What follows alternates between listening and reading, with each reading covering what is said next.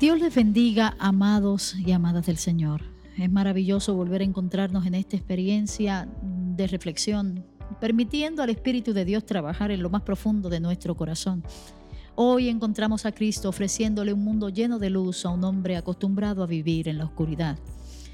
El Evangelio de Juan en el capítulo 9, en sus primeros versículos, dice, mientras caminaba, Jesús vio a un hombre que era ciego de nacimiento.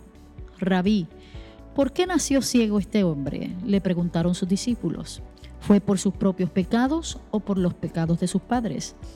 No fue por sus pecados ni tampoco por los de sus padres, contestó el Señor.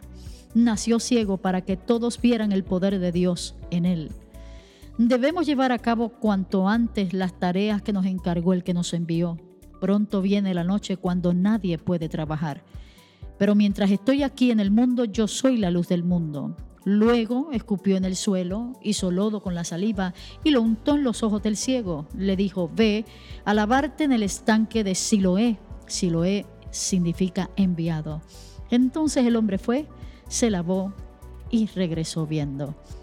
Este encuentro entre Jesús y el ciego, entre el ciego y Jesús, se da en un momento muy interesante. La Biblia narra en el capítulo anterior, en el capítulo 8 del Evangelio de Juan, que se estaba celebrando en Jerusalén la fiesta de los tabernáculos. Y en medio de esa experiencia Jesús, en voz alta, para que todo el mundo escuche y escuche bien, dijo que Él era la luz del mundo. Y citando, dijo, El que me sigue no andará en tinieblas, sino que tendrá la luz de la vida. Es lindo porque se conecta esta declaración con este maravilloso encuentro entre un hombre que había estado acostumbrado a vivir en la oscuridad, pero de repente se encuentra con el portador de la luz. Entonces sus discípulos deciden opinar. Le preguntan al Señor, Señor, ¿quién pecó, este o sus padres, para que haya nacido ciego?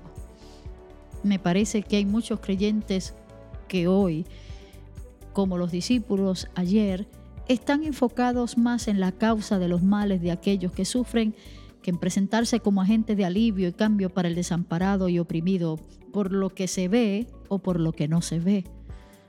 Ante la pregunta ¿quién pecó, este o sus padres para que haya nacido ciego? La respuesta de Jesús va dirigida a reforzar el enfoque de la misión encomendada. Aleluya. Curioso, porque este ciego no le pide a Jesús que lo sane, pero aún así Jesús decide afirmar su llamado como Mesías en él, porque solamente el verdadero Mesías podría dar vista a un ciego. Debemos llevar a cabo cuanto antes, dice el Señor, las tareas que nos encargó el que nos envió, porque pronto viene la noche cuando nadie puede trabajar. La fórmula de Jesús fue impresionante. Toma tierra, escupe y hace lodo. Su acción sugiere que lo que va a ocurrir es un acto de recreación, más que un acto de recuperación. Jesús está creando algo nuevo. Luego Jesús le envía al estanque de Siloé, que traducido es el enviado. ¿Cuánto trabajo le costó llegar ahí? La Biblia no dice. Pero lo que sí dice es el resultado de esa travesía. No solamente llega, no solamente se sumerge en ese estanque, sino que regresa testificando que ahora puede ver. Yo creo que es maravilloso que el día de hoy todos nosotros podamos celebrar este milagro extraordinario y que también nosotros podamos ser portadores a otros que viven en oscuridad, porque aquel que se sumerge en el estanque de Siloé, aquel que se sumerge en la experiencia liberadora del Cristo que salva, también puede recibir la luz que el día de hoy seamos instrumentos de bendición para aquel que vive en oscuridad. Dios te bendiga.